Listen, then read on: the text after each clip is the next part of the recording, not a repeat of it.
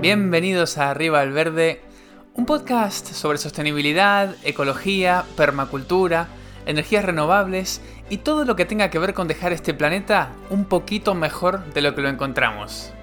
Soy Cristian y en cada episodio charlo con un experto para que nos cuente su forma de ponerle un poco más de verde a la vida. Porque queremos un mundo más verde. Y porque lo necesitamos.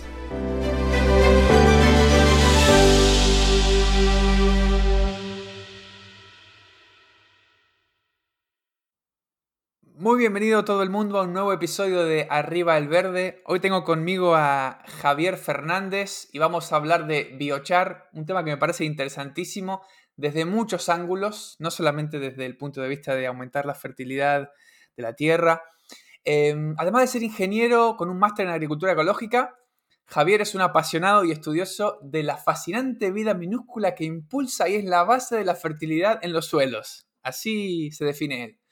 En Carbón Vivo, la empresa de la que es socio fundador, Javier es quien diseña, desarrolla y asesora sobre sistemas agroganaderos circulares y cómo revalorizar la biomasa gracias a sus amplios conocimientos sobre técnicas de compostaje, agricultura regenerativa y los microorganismos edáficos, es decir, del suelo, beneficiosos. Javier, muy bienvenido a Arriba Verde.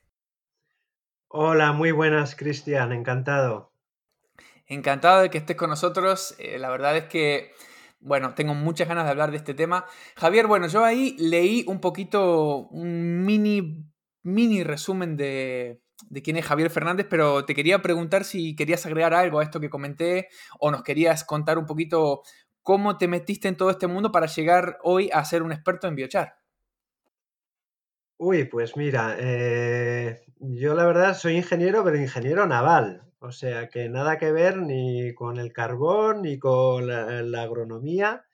Pero bueno, yo siempre tuve inquietud por, la agricultura, siempre, bueno, hace muchos años que ya tenía mi huerto y bueno, al final eh, comencé a, formarme, a estudiar eh, agricultura regenerativa, permacultura, que fue donde descubrimos, el, o yo descubrí y el otro socio cofundador descubrimos el biochar eh, y yo ahí ya tenía la inquietud de hacer un cambio de vida a nivel profesional y mira, pues eh, de la idea del biochar que nos fascinó, pues decidimos tirarnos a la aventura y formamos Carbón Vivo, el proyecto, en el año 2018 y pues desde ahí pues aprendiendo y experimentando. Vamos a hacer un mini resumen para quien no sepa lo que es el biochar, que habrá alguien por ahí. ¿Qué es el biochar primero? Segundo, si hay alguna diferencia entre el biochar y el carbón que me queda a mí de mi estufa o de mi barbacoa, o asado como decimos en Argentina. Y tercero, ¿qué fue eso que te fascinó del biochar que te hizo dar el salto a dedicarte a él? Bueno, el biochar es un término anglosajón que vendría a ser biocarbón, y es de reciente acuño eh, y principalmente era para distinguir precisamente lo que era un carbón vegetal con sus usos tradicionales como fuente de energía eléctrica o calorífica, de un carbón que todo lo contrario, es un carbón que tiene muchas aplicaciones pero nunca ser quemado. Y eso es biochar, biocarbón. Eh, técnicamente es el resultado, es la, es el resultado sólido de someter eh, materia orgánica a un proceso de pirólisis, que la pirólisis es descomposición termoquímica eh, de la materia orgánica a altas temperaturas, en presencia limitada o en ausencia total de oxígeno. El resultado sólido es este carbón que se denomina biochar o biocarbón. Diferencias con un carbón vegetal al uso, este que conocemos familiarmente para hacer barbacoas. Bueno, pues hay diferencias, digamos, físico-químicas, porque no se produce a la misma temperatura ni bajo los mismos parámetros, porque obviamente eh, con el carbón de barbacoa lo que buscamos es mucho poder calorífico, porque su objetivo es ser quemado, entonces se produce a a temperaturas más bajas, en torno a 400 o por debajo de 400 grados, que es lo que nos da ese resultado de poder calorífico. Sin embargo, el biochar, como estamos buscando más propiedades eh, agronómicas, como la capacidad de retener agua, retener nutrientes, mucha porosidad, esponjosidad, eh, pues lo se produce de 400 grados hasta 700, 750, incluso 800 grados. Al final son carbones los dos, vegetales. Bueno, el, biochar puede ser incluso no vegetal, o sea, podemos producir biochar a partir de, estiércol o de lodos de depuradora, por ejemplo. Eh, pero el resultado sólido es un carbón, lo que pasa que, bueno, esas propiedades físico-químicas son distintas. La última pregunta que me hacías de qué me fascinó a mí del biochar era, pues, sobre todo, que era una herramienta de secuestro de carbono, que era muy fácil producirlo y además era, para mí, también es una herramienta de gestión de, residuos, entre comillas, o recursos no valorados, una herramienta que permitía valorizar estos recursos naturales como pueden ser las podas, la gestión forestal o estos lodos de depuradora que te comentaba. Quería preguntarte si nos podías explicar cuál es este proceso por el cual el biochar secuestra carbono, porque realmente es algo fascinante que uno no lo piensa. O sea, creo que uno no lo piensa. Uno ve un pedacito de carbón y dice, es carbón. Sin embargo, hay una especie de magia ahí en la cual, bueno, por favor, explícanos el proceso del secuestro de carbono al hacer biochar. Sí, el secuestro de carbono lo hace la naturaleza, que es la tecnología eh, que recicla el 99,5 o 8% creo de, todo lo que eh, gestiona. Entonces la naturaleza, a través de la fotosíntesis de las plantas, eh, lo que hace es capturar el CO2 que está en la atmósfera, se queda con el carbono para formar su estructura su, tronco, sus hojas, sus raíces, todo esto es carbono orgánico procedente del CO2 atmosférico y, o sea, separa esta molécula, el carbono se lo queda y el oxígeno lo devuelve. Como sabemos, las plantas oxigenan. Entonces, la naturaleza hace esto y como es, tan, es una tecnología tan puntera y sobre todo tan eficiente, eh, es neutra. Es decir, en su ciclo total, el CO2 que capta un árbol o una planta acabará descomponiéndose cuando la planta o el árbol se desprenda de sus hojas o cuando muera. Ese carbono eh, que está en sus raíces, en su tronco, en sus hojas, acabará descomponiéndose por la acción microbiana y volverá a oxidarse ese carbono y volverá a emitirse como CO2 a la atmósfera. Entonces, lo que captó lo, lo devolverá de nuevo, pero además en ese proceso provoca muchos beneficios para el ecosistema, porque está alimentando a los microorganismos, que son los que oxidan ese, carbono, con las consecuencias que tiene. ¿no? para mí los microorganismos son una de los tres pilares de la, fertilidad natural de los suelos. ¿no? Entonces la naturaleza es neutra. ¿Qué hace el biochar distinto? Dice, bueno, vamos a romper el ciclo y no vamos a dejar descomponer e, e, esa materia orgánica para para evitar que se vuelva a oxidar, porque como sabes, ahora tenemos un problemón que hemos generado por el exceso de CO2 que tenemos. Entonces, nosotros ya no podemos ser neutros, porque hemos estado siendo muy positivos en las emisiones. Y ahora nos toca ser negativos, no neutros, negativos, retirar CO2. Entonces, el biochar lo que hace es, esa materia orgánica, esa madera, pues la bloquea eh, mediante el proceso de pirólisis hace que ese carbono contenido en el carbón se vuelva muy recalcitrante, muy duradero, que, no pueda ser descompuesto por esos microorganismos. Entonces garantiza que ese, ese carbono contenido en el biochar, al introducirlo en el suelo, no se va a descomponer. Se habla entre 700 y 3.000 años, habla el Comité Científico Internacional. Entonces, ahí tenemos un carbono que procedía del CO2 y que lo estamos bloqueando en el suelo para que no se vuelva a emitir. No sé si se entiende. Me parece que se entiende muy bien. Eh, o sea que en teoría, o en la práctica, realmente lo que hacemos es aprovecharnos de esta fantástica característica de las plantas de usar el carbono que está en el aire para crear biomasa y luego esa biomasa la transformamos haciendo biochar en una forma en la que no va a volver a la mm, atmósfera durante mucho tiempo. O sea que de alguna manera los combustibles fósiles que los teníamos perfectamente tranquilitos ahí debajo de la tierra, los hemos ido sacando, los hemos ido quemando, eso ha hecho que aumente el CO2 en la atmósfera, ¿no? Porque como decías antes, el CO2 de los microorganismos es algo cíclico, que se emite pero también se captura, ¿no? Pero hemos creado este desbarajuste con los combustibles fósiles y esta es una manera de volver a, entre comillas, meter ese carbón en el suelo, digamos, de manera semipermanente. Es como si estuviéramos volviendo a crear, no sé si es la palabra correcta, esos combustibles fósiles que quemamos, ¿no?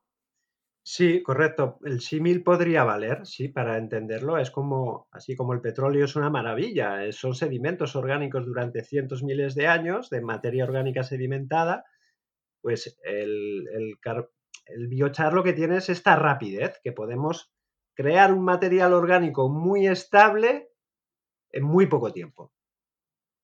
es súper interesante y además, y además el proceso para hacerlo es relativamente sencillo, ¿verdad? ¿Nos podrías explicar más o menos cómo se hace?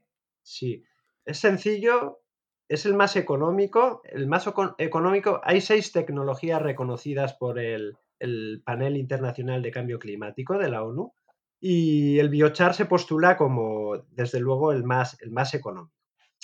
¿Cómo se produce biochar? Pues bueno, es basado en, esta, en este proceso de pirólisis que comentaba antes, que es un proceso eh, con alta temperatura y eso, limitando la presencia o habiendo ausencia total de oxígeno. Entonces, podemos hacerlo de manera casera. En YouTube nosotros mismos tenemos vídeos de cómo hacerlo o podemos hacerlo ya con procesos industriales mucho más controlados, eh, más eficientes, ¿no? Y, en el, el, cual te permite, pues, incluso obtener otros subproductos, porque en el, proceso de pirólisis se producen siempre tres fracciones. La sólida, que es el biochar, pero hay una líquida que puede ser un biocombustible o un vinagre de madera, que también se puede aplicar en agronomía como fungicida y estimulante de, crecimiento vegetativo.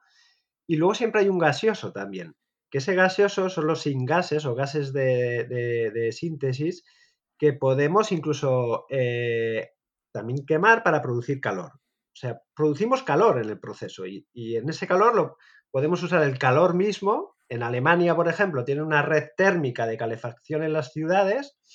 Entonces, los productores de biochar lo que hacen es inyectan eh, su calor en forma de, vapor a estas redes eh, subterráneas que hay en las ciudades para, para, dar calefacción.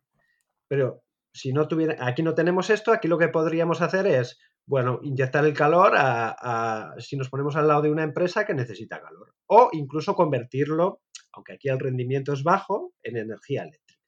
Me imagino que habrá como, bueno, en una central así de producción de biochar un poco avanzada, podría incluso haber palancas, ¿no? Que me permitieran eh, de alguna manera regular cuánto calor quiero producir y cuánto biochar quiero producir. Supongo que o una cosa o la otra, ¿no? Las dos obviamente no se pueden, pero, pero existe una forma de regular eso y decir, bueno, ahora me interesa más esta biomasa usarla para generar el máximo biochar posible y ahora me interesa para usarla mayor, para, perdón, para generar la mayor cantidad de calor posible.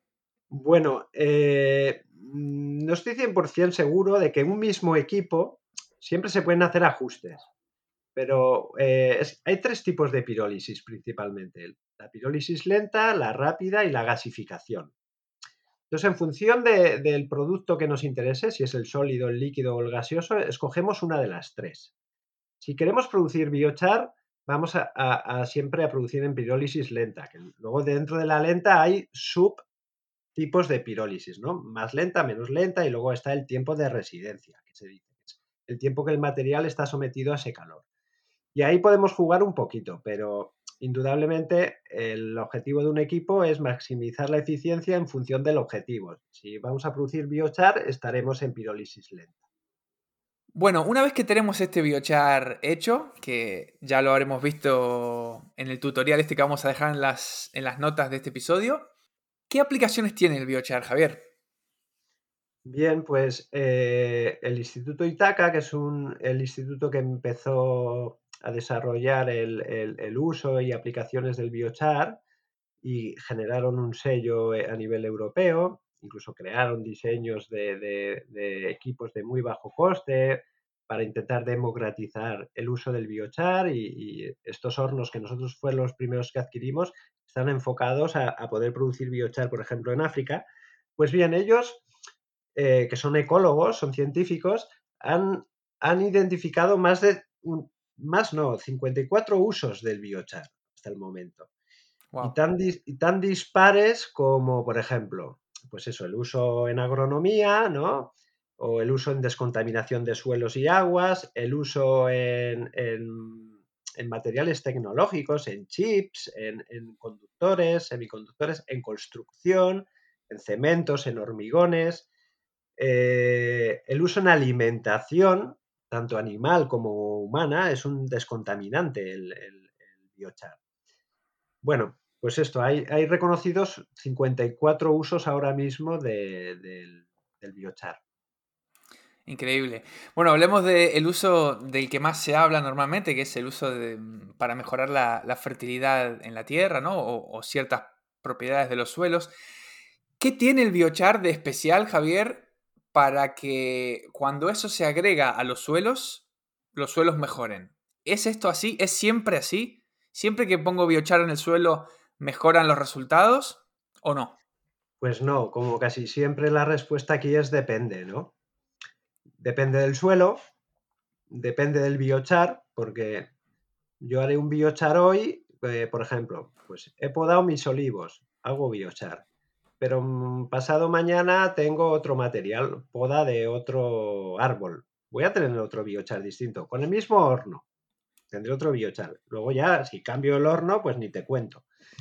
Y luego, si lo pongo aquí en mi suelo, que es arcilloso básico, pues tengo que ir con un, cuidado especial. Si lo pongo en un suelo arenoso ácido, por ejemplo, pues tendré que ir con otro tipo de, de precauciones. Entonces, ¿siempre mejora? No, no siempre. Hay que, hay que tener cuidado, estudiar qué es, primero, qué tipo de biochar tengo, segundo, qué tipo de suelo tengo, qué tipo de cultivo tengo y a partir de ahí empezar a pensar cómo combino. El biochar solo no es conveniente ponerlo, a no ser que queramos hacer una aplicación muy localizada con un objetivo muy específico, como puede ser eh, retener agua. Es decir, ahora hay un estudio de la Universidad de Granada que es de este año, donde han demostrado que con unos infiltradores, que es biochar con otros materiales, consiguen retener no sé cuánto era, ¿eh? un 200% más de agua en el suelo, ¿vale? Ahí pongo el biochar crudo, porque yo no estoy buscando aumentar la productividad. La productividad aumentará en consecuencia de que ese árbol tiene agua y, y el que no tiene el biochar no tiene agua. Pero bueno, nosotros, de hecho, lo que estamos es desarrollando productos en base a biochar, combinándolo con otros materiales, ¿no? Con, un compost, con un vermicompost, con otros minerales de harinas de rocas o, incluso con microorganismos, ¿no? Y dependiendo de la aplicación, pues intentamos desarrollar y formular productos para, para ser efectivos en esa aplicación que buscamos. Se habla mucho de que el biochar es como una especie de. Cuando sale del horno es como una especie de esponja que está vacía. Entonces, si lo meto al suelo, lo primero que hace es chupar, entre comillas, ¿no? Los, nutrientes de, que están en el suelo, ¿no? Y dicen que es interesante, antes de aplicarlo, bueno, eh, eh, no sé cuál es la palabra, cargarlo, entre comillas, con, con nutrientes, etc. ¿Esto, Javier, es así? ¿Nos podrías hablar un poquito de este tema? Sí, sí, es así. El, biochar, cuando lo vemos en, un microscopio electrónico, pues vemos que es una esponja, o sea, está llena de túneles, de agujeritos, todo perforado, que es lo que le hacen que tenga una superficie específica tan alta. O sea, el, biochar, un biochar casero, digamos, puede tener 100 metros cuadrados en un gramo. Wow. O sea, un, gramo es una pizca en la mano de. una pizquita de biochar en la mano. Entonces, si desdobláramos todos esos túneles que están dentro y los extendiéramos, tendríamos 100 metros cuadrados. Ya no te hablo con, biochares más técnicos, digamos, producidos con, con, equipos industriales, ¿no? Que pueden llegar fácilmente a 300, 400 metros cuadrados por gramo.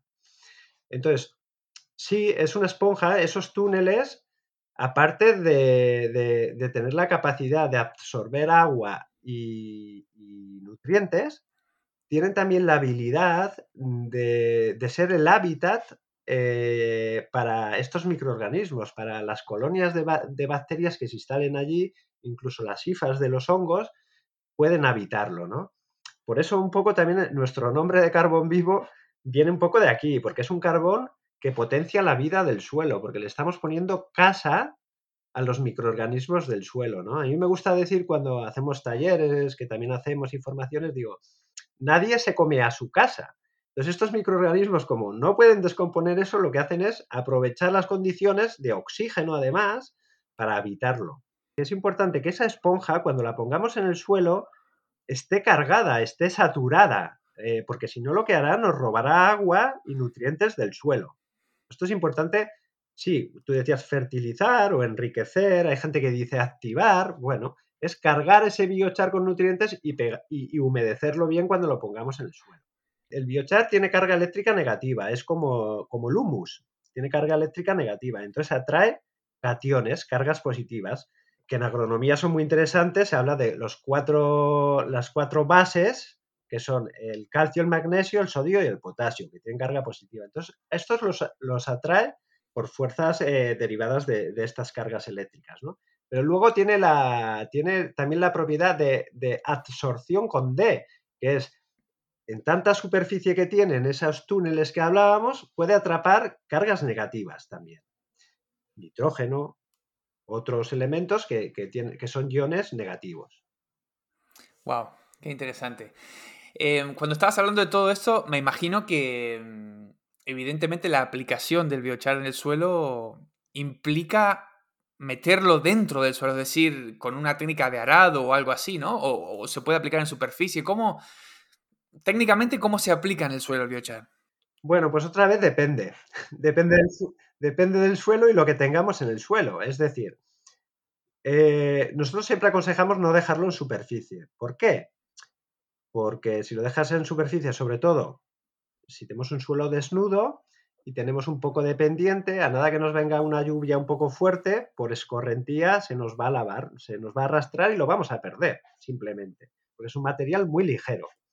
Entonces, esto no pasa, por ejemplo, si nosotros tenemos una cubierta verde permanente, porque va a quedar debajo de esta hierba y, no, va a impedir que, que se lave ¿no? con las lluvias en cultivos, digamos, profesionales que no hay cubiertas verdes, que son muchos, tristemente, pues bueno, siempre tratar de introducirlo, pues al menos como unos 10 centímetros, igual que igual aprovechar la misma labor que hacemos para introducir, por ejemplo, eh, un compost o, la fertilización que hagamos, pues, pues aprovechar e introducir el biochar junto, junto a esta enmienda.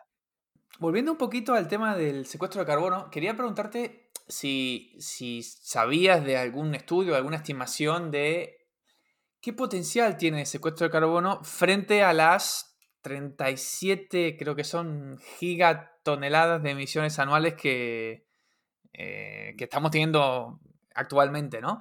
Mm, ¿Cuántas de esas 37 podría el biochar mitigar? Pues se hablan, eh, los científicos hablan de que tiene el potencial de entre secuestrar a nivel mundial ¿eh? y, anualmente al año entre 0,3 y 2 gigatoneladas al año.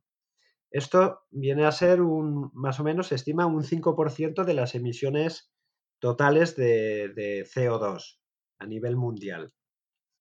Y, pero este potencial, ojo, hay que resaltar, biochar, cuando decimos biochar, antes hablaba de este instituto austriaco que generó el sello de certificación, estamos hablando de, sostenibilidad en todos los niveles. O sea, aquí no vale, en principio no vale deforestar nuestros eh, bosques autóctonos para poner plantaciones de árboles de crecimiento rápido para quemar y producir biochar. Esto no está contemplado, esto no estaría certificado como biochar. Entonces, estas cifras que digo sería con un biochar certificado que sea respetuoso con, el medio eh, y, bueno, hay más criterios de sostenibilidad de las emisiones del horno, tener un, cierto control. Me encanta que me haya dicho esto último porque lo tenía como pregunta para hacerte y textualmente mi pregunta era, evidentemente no vamos a talar bosques para hacer biochar, entonces ¿de dónde se suele obtener la biomasa para fabricar este producto? Bueno, hay, numerosas fuentes. O sea, podemos, por ejemplo, desde usar la poda de, los frutales o de los árboles ornamentales en jardinería o los restos de, hojas o, del césped, por ejemplo, también. Eh, podemos usar eh, parte de la madera extraída de gestiones forestales eh, sostenibles, certificadas. Podemos hacerlo de eso, de, de, generar franjas de protección contra incendios, corredores de protección en los bosques. O, bueno, en el caso del biochar, como te comentaba antes, podemos hacerlo a partir del estiércol o de los lechos de los establos donde hay una mezcla de pajas o serrines con estiércol. Podemos carbonizar podemos hacerlo de lodos de depuradora incluso, ¿no? Hace falta un tratamiento previo, obviamente, de deshidratar ese lodo, pero es que además la pirólisis tiene una, gracia que es que puede, partiendo de, sustancias o compuestos tóxicos, puede inhibir la toxicidad, puede no, no hace magia, no la hace desaparecer, pero bloquea esa toxicidad haciendo seguro que luego lo podamos aplicar en el suelo. Por eso ahora mismo tiene mucho interés, nosotros estamos en varios proyectos con, depuradoras de agua, donde se han identificado nuevos compuestos tóxicos que hasta ahora no, estaban en la abundancia que están y que son procedentes básicamente de, productos farmacéuticos y cosméticos, ¿no? Y los sistemas de depuración de aguas actuales no, son capaces de, eliminar esos tóxicos. Y se está experimentando en base a poner barreras a, la salida de esas depuradoras, que son una mezcla de compost y biochar. O sea, compost y biochar como un filtro, o sea, para, para, filtrar esta, esta agua que se va. Sí, como un filtro, pero es que además el filtro luego puede ser incluso válido para aplicarlo en el suelo. Es, la gracia que tiene. Porque bloquea esta toxicidad y, hace que pueda ser seguro su uso en, en por ejemplo, en agronomía. A ver si lo entiendo bien. Estamos hablando de dos cosas. O sea, por un lado, usar los sólidos de la depuradora para fabricar el biochar como materia prima para hacer el biochar. Y luego, por otra parte, utilizar biochar para filtrar el agua que se va de la depuradora. ¿Es así? Correcto, correcto. Aprovechar el residuo, el lodo, para producir el biochar que podría incluirse en el mismo sistema como filtro final del, agua que queremos estamos depurando. Wow. Y cuando hablabas de estos compuestos tóxicos, Javier, estamos hablando de elementos de la tabla periódica, por ejemplo, metales pesados que, evidentemente no, no vamos a hacer ningún tipo de alquimia, o sea, si hay plomo, hay plomo y se puede quizás... Bloquear. ¿Cuál es la palabra? Bloquear sería lo más, lo más fácil de entender. Es como el plomo no desaparece, no hay esa magia, no... pero podemos forma, encapsularlo de alguna manera para que no esté disponible, sobre todo para los microorganismos, que son los que se contaminan con esos metales pesados. Claro. Y luego, por otra parte, hay compuestos que son tóxicos para nosotros, pero que están formados por cadenas de, carbono y poco más, ¿no? Como podría ser medicamentos, por ejemplo, restos de medicamentos, de antibióticos, etc. Ese tipo de contaminantes, ¿qué pasa con la pirólisis? Bueno, en principio, cuando el objetivo es generar un biochar o partiendo de un material muy tóxico, tratar de hacer algo inerte, se puede hacer, no digo que sea fácil, pero, pero hay experiencias y hay, hay bastantes eh, papers científicos publicados al respecto, ¿no?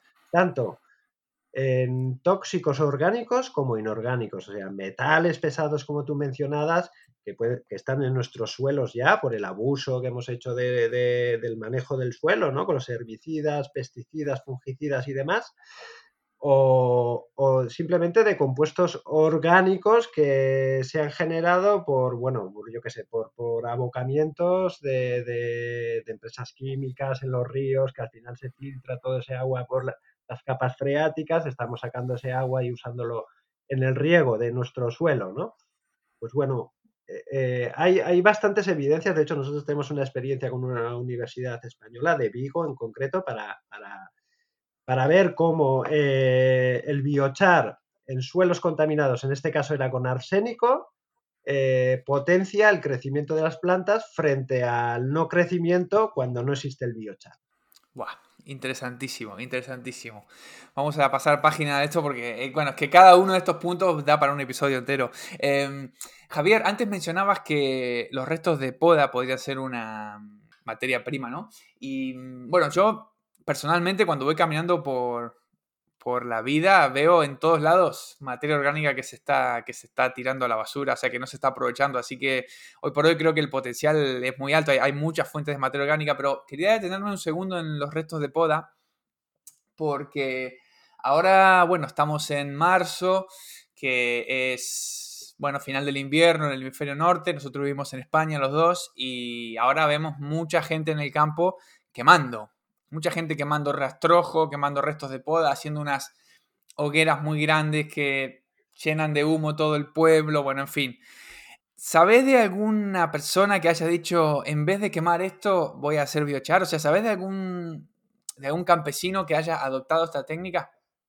Sí, sí, afortunadamente, eh, porque nosotros, eh, entre las actividades que, que desarrollamos, una de ellas es hacer formaciones para mostrar esta herramienta de gestión de, esa biomasa, ¿no? Eh, y sí, claro, hay, hay, mucho interés cuando, cuando de repente le abres los ojos a la persona y le dices, bueno, es que aquí eh, esto es un recurso, esto no es un residuo, no, no, no, no quieras quitártelo rápido como que es basura y lo quemas, que aparte estás contaminando. En una, en una quema atmosférica con mucho oxígeno estás produciendo mucho CO2.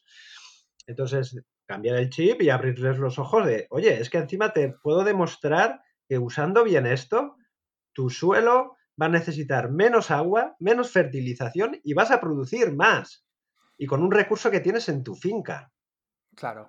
Sí, sí, es, evidentemente dicho así no tiene, no tiene mucho que pensar. Eh, supongo que la gente lo adoptará mm, de manera progresiva, ¿no? Probarán un pedacito de la finca a ver qué pasa. Hay, hay mucha cautela. ¿Cómo, ¿Cómo es la reacción del, del productor? Hay de todo, hay de todo. Te, puedo decir que hay, por ejemplo, aquí en Cataluña, hay bodegas de muy, muy alto nombre que cuando hace ya quizás tres años les mostramos la manera de hacerlo, bueno, están encantados. Ellos gestionan todos los restos de su poda o las, las cepas de las viñas que arrancan ya por viejas todo lo, están pirolizando para producir su biochar y lo mandan ya a la planta de compostaje para mezclarlo, porque el biochar tiene una aplicación muy interesante en el proceso de compostaje, porque lo acelera y porque se pierden menos nutrientes en el proceso, porque se volatiza menos nitrógeno, hay menos lixiviados, entonces el producto final, el compost final, es más rico en nutrientes y encima se hace más rápido. Wow, qué interesante. O sea que hay. Son todos. Parece que son todos ventajas. Otra, otra cosa que creo que no mencionamos, Javier, y que te quería preguntar si esto es así o no, es que el proceso para crear el biochar eh, no requiere en general de energía externa, ¿verdad? Es decir, la propia biomasa es la que te da el calor para hacer la pirólisis, o sea que eso no necesitamos, en teoría, nada de afuera, ¿verdad?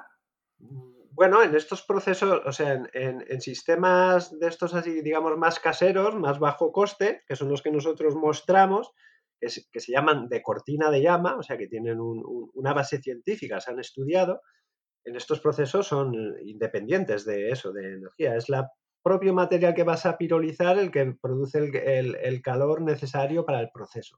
Luego ya si nos vamos a sistemas industriales, mucho más eficientes, obviamente, pues ahí sí, ahí necesitamos apoyo, eh, sobre todo al inicio de los procesos, pues o, electricidad o gas. Pero normalmente al principio del proceso, para iniciar el proceso. Luego ya se suelen retroalimentar con el mismo calor que producen. Claro, claro. El otro día me tuve que comprar un vuelo y cuando estaba por pagar el vuelo me ofreció la opción de compensar mi huella de carbono, ¿verdad? Y bueno, por, no sé, un euro, dos euros. Le dije que sí. Y después me puse a pensar y digo, mm, eh, esta gente lo que suele hacer cuando compensamos la huella de carbono, los vuelos, por ejemplo, es que están asociados con empresas de deforestación, ¿no? Que plantan árboles. Y, mm, y, me pareció un poco hacer trampa, porque el avión, digamos, utiliza combustible fósil y plantar un árbol no secuestra carbono, o sea, lo secuestra durante un tiempo y después lo vuelve a liberar, como ya hemos hablado. ¿No sería mucho más interesante que estos programas para compensar tu carbono fueran con producción de biochar? Bueno, ya están.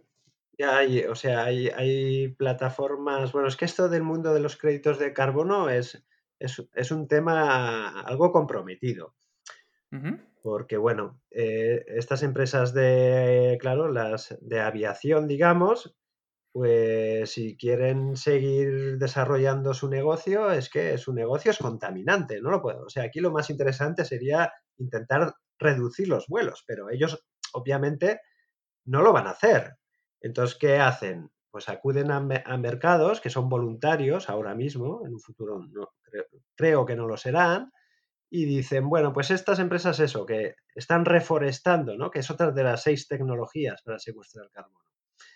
Pues eh, esta gente está generando unos bonos, unos créditos de carbono que se llama, y yo se los compro y entonces hago balance entre lo que emito y lo que compro para compensar y decir, soy limpio. Bueno, es un gesto al menos, de, porque hay otro, ya te digo que son mercados voluntarios, hay, hay empresas que ni lo hacen. Pero sí, el biochar entra dentro de los, de los, de los, de los créditos de carbono certificados. Pero cuando ves que esas, esos créditos de carbono vienen de, reforestar, ¿no te parece, a lo mejor es una percepción mía, pero ¿no te parece que es un poco hacer trampa, digamos? Porque, porque son como dos ligas distintas, ¿no? El combustible fósil y, el, y la biomasa que genera un árbol, si, si luego no se, no se secuestra de una manera como por ejemplo con biochar. Sí, no, incluso aunque fueran créditos de, que proceden del biochar, también serían cosas muy distintas. Es que, bueno, lo distinto, o sea, es que hay actividades eh, productivas que son muy contaminantes y entonces, pues es su naturaleza. Si no cambiamos esos sistemas de producción y los hacemos, no sé, volar los aviones no sé con qué, si con el hidrógeno verde este, que yo tampoco me lo creo, pero bueno, que no hay ahora mismo eh, pues sí, yo entiendo esta contradicción que tú hablas, pero sería igual ¿eh? que, los créditos vengan de, reforestación, que, vengan de biochar o que vengan de, otra tecnología. Porque al final es, ellos no quieren dejar de, su actividad o de cambiar su modelo productivo por, lo que sea, por o por limitaciones tecnológicas o lo que sea, y, acuden para limpiar su, su imagen eh, compensando con estos bonos, pero ya te digo, al menos esto lo hacen de manera voluntaria, o sea que hay empresas que ni se plantean eso. Sí, bueno, también lo hacen de manera voluntaria, pero, pero lo paga el, usuario final. ah, ya, ya, esto sí que me extraña, que lo tenga que pagar el usuario, o sea, e, es decir, bueno, es como ponerle la responsabilidad o el peso al consumidor, ¿no? Que creo que no debiera ser así. Sí, además son, son pequeños son montos muy bajos que realmente a veces son absurdos, ¿no? Eh, eh, a veces, eh, mira, el otro día me compré un colchón y, me, cobraron el colchón y me dijeron, y te tengo que cobrar aparte dos euros por la tasa de reciclado del colchón. Y yo pienso, no me podría, por lo que vale un colchón, no me podrías meter todo junto en el precio, ¿no? Lo mismo con esto, o, sea, o, sea, si vale un euro, dos euros eh, comparado con lo que vale un vuelo, mm, no sé si deberías dármela, deberías incluirlo y ya está. Pero bueno, esto ya son cuestiones de, opinión. Volvamos, al, volvamos a Biochar y quería preguntarte, Javier, desde tu punto de vista, ¿a qué otras aplicaciones le ves mucho potencial más allá de, de los suelos? Si es que hay alguna, ¿no? Por ejemplo, para construcción, relleno de asfalto, bueno, no sé qué otras cosas se pueden hacer, pero ¿hay alguna que te guste, que le tengas el ojo echado y digas, esta creo que tiene futuro? Bueno, hay, hay, bastantes. Lo que pasa es que no hemos tenido tiempo todavía como de desarrollarlas, pero en, depuración de aguas y en descontaminación de suelos eh, hay, una, hay mucho potencial, porque lamentablemente tenemos mucha agua contaminada y muchos suelos contaminados. Eh, Luego incluso en, el tema de ganadería, en introducirlo como, ingrediente en la, alimentación de los, animales, como un depurador y un mejorador de la eficiencia de la proteína que consumen. Luego, en este mundo que tú hablas de la construcción, se habla a nivel mundial en, los círculos del biochar de que sí, que ahí hay un gran potencial. Lo que pasa que que estas eh, empresas cementeras o que producen hormigones y tal van tan, tan, tan, tan a la peseta o al euro, a, a, costes, a reducir costes, que ahora mismo el biochar es un producto relativamente caro porque todavía la tecnología no está suficientemente desarrollada, ¿no? Entonces, eh, introducirlo en estos volúmenes de producción de cementos y de hormigones, eh, yo lo veo inviable. Nosotros estamos haciendo pruebas continuamente con un instituto de arquitectura que hay aquí en Cataluña, de arquitectura avanzada, donde, bueno, copiando ya otras experiencias internacionales, porque tiene propiedades muy interesantes como, como eh, aparte que es un material muy ligero, luego es muy resistente según a qué eh, tipo de estreses, de, tensiones, y luego es aislante también, tanto acústico eh, como térmico. Se tiene propiedades como para, para, tener ahí un gran potencial, pero ahora mismo el factor limitante es el precio. Claro. ¿Hay, ¿Hay demanda, Javier, de biochar? ¿Es fácil venderlo? ¿Es fácil que alguien esté interesado? ¿O todavía es una cuestión de evangelización? Sí, estamos en, esta, en esto último que comentas. Nosotros llevamos desde el 2018 aproximadamente haciendo mucha divulgación, con muchas charlas, muchas formaciones. Y bueno, poco a poco, pues, pues vas encontrando tus nichos, pero, pero no es fácil comercializar el biochar, primero por el desconocimiento que hay del producto, ¿no? Lo, y segundo, por, por, el coste, ¿no? Lo que pasa que el biochar, como te decía antes, es un producto que dura entre 700 y 3.000 años. Es una inversión para, para tu vida y la de las generaciones, unas cuantas generaciones detrás, ¿no? Pero bueno, con estos tiempos que vivimos, de donde todo tiene que ser tan rápido y el efecto y, el, la devolución de la inversión tiene que ser tan rápida, pues cuesta, obviamente. Quería hacer eh, también una mención a, un poco al origen del biochar, ¿no? porque es interesante. O sea, todo esto no, no, nos lo hemos inventado, ni nosotros, por supuesto, pero ni, nadie que está en el mundo del biochar ahora. O sea, el origen de todo esto son eh, tribus indígenas, eh, bueno, se descubrió en, la Amazonía brasileña que había suelos extremadamente fértiles comparados con suelos que eran suelos muy negros, muy negros, comparados con suelos cercanos que no tenían esta tonalidad tan oscura. Y ahí empezó la revolución, ahí se descubrió esto del, del biochar. Analizando esos suelos tan fértiles y tan oscuros, vieron que, que estas culturas indígenas no, se sabe si por intuición, por sabiduría o por lo que fuera, ellos en sus prácticas habituales era todo lo que nos sobra lo carbonizamos y se lo devolvemos a la tierra. Y eso evidentemente les daba, la, la tierra les devolvía más fertilidad, ¿no?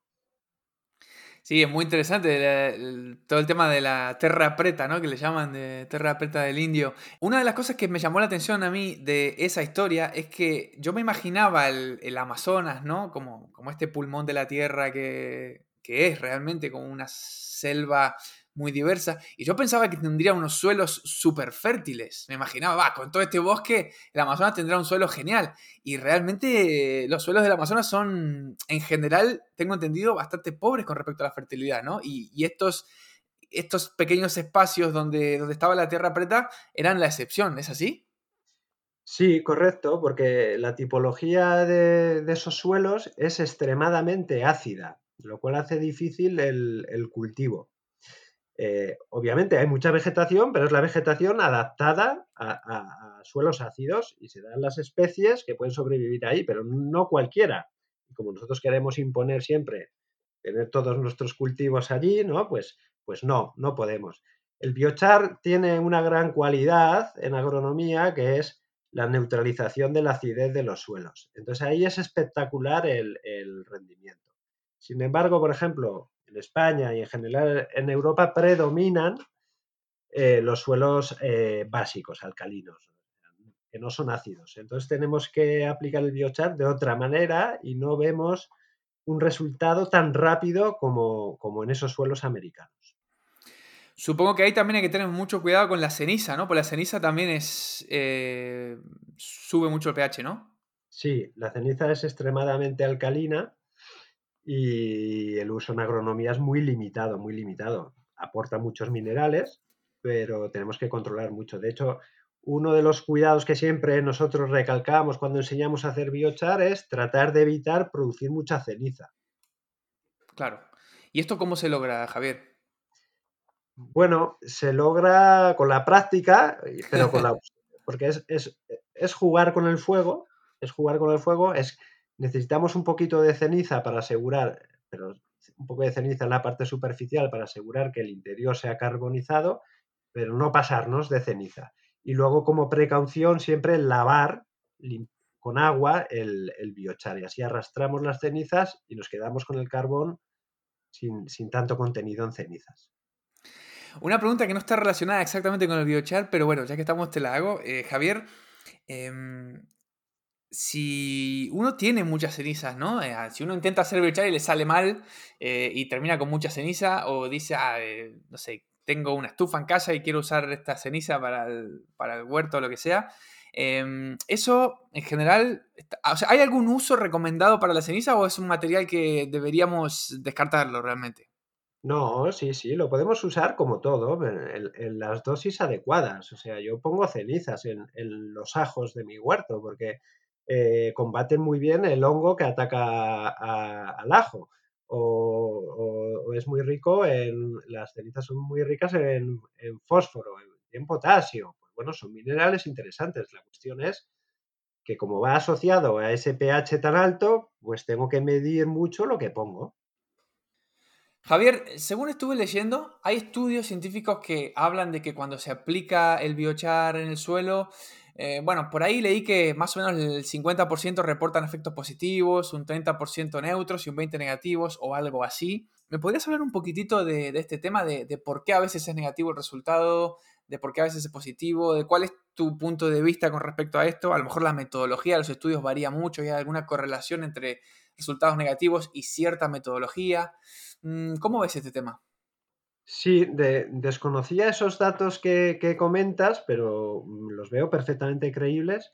Yo sí que tengo, o sea, tengo constancia de, uno de los mayores, creo que hasta el momento, el mayor estudio, un, un metaestudio, que es coger todos los estudios que hay y tratar de, de compararlos, ¿no? Y es un metaestudio sobre cerca de 800 estudios sobre el biochar en uso en, agricultura. Y ese estudio reporta que hay veces que la productividad ha caído, pero en general, de media estadística, hay un 10% de aumento de la productividad. Hay tal variabilidad, lo que hablábamos antes, de cómo se ha hecho el estudio, cómo se ha aplicado el biochar, porque, eh, claro, un, un, científico, su propósito, ¿qué es? Es intentar demostrar algo que él ya tiene pensado antes, ¿no? En la cabeza. Y a veces incluso son pruebas que luego no son viables de aplicar, ¿no? Porque dicen, aplico una dosis de 50 toneladas por hectárea, por decirte algo. Eh, eso es inviable económicamente. Claro. Bueno, claro, está poniendo una dosis muy alta para tener unos resultados, ¿no? Eh, significativos, digamos.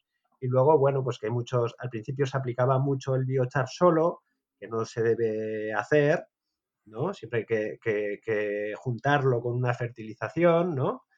Y luego eso, tipologías de suelos, de climas, de cultivos, hay mucha variación, pero sí, eh, obviamente, si no se hacen las cosas bien, eh, podemos fallar, incluso pensando que las hacemos bien, podemos fallar, porque hay muchos aspectos que se nos escapan, pero bueno, que hay que tener precaución en el uso del bioma. Relacionado con esto, y no sé si la pregunta tendrá sentido, a lo mejor, a lo mejor no existe una respuesta para esta pregunta, pero ¿hay algún patrón, Javier, en, digamos, que me puedas decir, mira, si hay este suelo, si hay este cultivo, y si hay esto, este tipo de biochar casi siempre va bien, según lo que vemos. O sea, ¿hay algún escenario que veamos y digamos, es muy difícil errarle, es muy difícil que apliquemos biochar y nos vaya mal? Con estas condiciones? Hombre, te diría que en suelos muy compactados nos va a ir bien, porque eh, es un material muy poroso que va, que va a descompactar, va, va, a mejorar la circulación del aire y de gases y de agua en el suelo. Y al contrario, en suelos muy arenosos, muy sueltos, también nos va a ir muy bien porque va a ayudar a retener agua y nutrientes y no perderlos. Suelos arenosos, por ejemplo, aquí en la costa mediterránea tenemos mucho esa como sauló, se dice en Cataluña, es una tierra muy arenosa, tienen que fertilizar muchas veces porque la planta está, está aprovechando muy poco, porque rápidamente se está lixiviando esos nutrientes y perdiendo. Entonces, el biochar aquí eh, sí que tiene un efecto muy, muy eficiente, digamos. ¿Y el pH del, famoso Sauló este, eh, hacia dónde tira? Es, tendencia eh, básica, alcalina. Ajá, está bien. O sea que cuidado con la ceniza ahí también. Sí. Perfecto. Bueno, Javier, me gustaría también, ya como para ir cerrando esta charla, em, preguntarte sobre, sobre Carbón Vivo, que es la, empresa, la cooperativa a la que estás al frente, al frente digamos, con, con otros socios, ¿no? ¿Nos podrías contar un poquito a qué se dedica Carbón Vivo? ¿Qué hace? Si hace capacitaciones, si vende un producto, bueno, todo lo que nos quieras decir sobre Carbón Vivo, que me parece que es una iniciativa súper interesante. Sí, bueno, nosotros eh, elegimos como forma jurídica cooperativa sin ánimo de lucro y, nuestra motivación era, mm, bueno, desarrollar modelos para poder eh, añadir valor o revalorizar el uso de, recursos que, están infravalorados, ¿no? Como estas podas que, comentábamos antes, ¿no?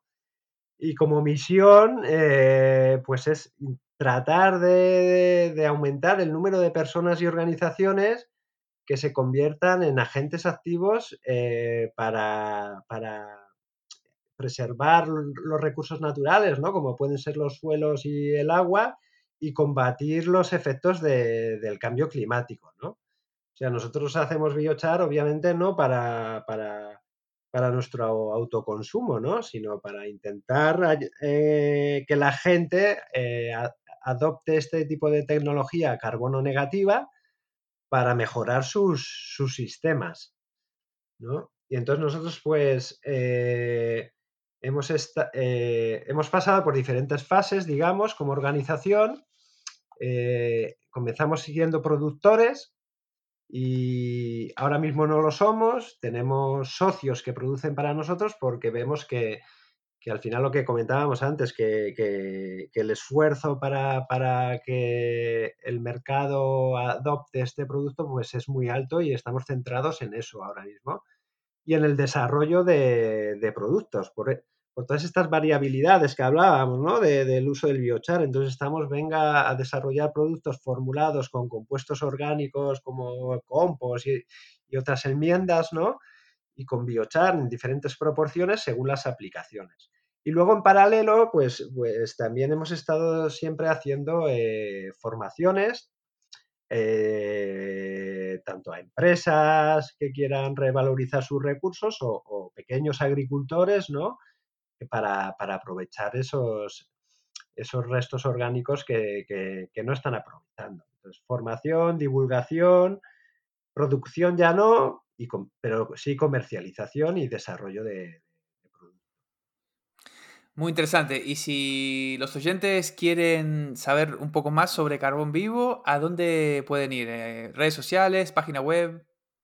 Eh, bueno, tenemos la web Carbón Vivo y luego tenemos otra web que es Living Char, que fue el resultado de un proyecto que tuvimos, una subvención de la Generalitat para generar una red de productores, que ya no existe la red, pero bueno, eh, y en, ese proyecto generamos una marca para comercializar el producto que se llama Living Char, que sería como carbón vivo en inglés, algo parecido y que ahí también pueden encontrar nuestros productos y, estamos muy activos en redes a través de Living Char, tanto en, sobre todo en Instagram. Perfecto, vamos a poner enlaces a todo en los en las notas de este episodio para que la gente fácilmente pueda encontrar Carbón Vivo, Living Char, Javier y sus socios. Em, Javier, bueno, te agradezco muchísimo tu tiempo. Eh, la verdad es que he aprendido mucho y estoy seguro de que la gente que escuche este episodio le va a picar el bichito del biochar y se va a poner a, investigar en cómo hacerlo en su casa. Bueno, en fin, es, creo que es algo súper interesante y además cada kilo de biochar que hacemos es un kilo de... No, es más de un kilo de dióxido de carbono que estamos secuestrando. ¿Cuál es la conversión, Javier, de biochar a dióxido de carbono? Pues mira, aproximadamente entre 2,5 y 3,5, dependiendo de la calidad del biochar que nos salga. Pero podríamos decir que 3, por quedarnos ahí en el medio. Por cada kilo de biochar, 3 kilos de CO2 que secuestramos. Exacto, así que estoy seguro de que después de escuchar este episodio la gente no va a volver a mirar un pedacito de carbón de la misma manera. Espero que no. Y bueno, y ojalá que si nos está escuchando algún, algún productor, alguien con, con tierras que, que esté acostumbrado a lo mejor a quemar los restos de poda, el rastrojo, etcétera, se anime, se anime a ponerse en contacto con Javier o con alguien en su zona, esté donde esté en el mundo, para transformar esos residuos en, en un recurso. Muchas gracias Javier, este podcast está con las puertas abiertas para cuando quieras volver, ha sido un verdadero placer. Muchas gracias a ti, Cristian, por el interés y la oportunidad de, de darnos a conocer. Hasta la próxima.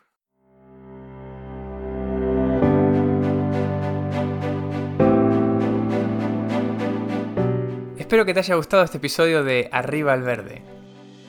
Si es así, te invito a que dejes una valoración en la plataforma de la que te lo hayas descargado. Esto me ayuda a que más gente descubra el podcast y también su mensaje. Además, te invito a que visites arribaalverde.com y te suscribas para recibir un correo cada vez que saco un episodio nuevo. Hasta la próxima.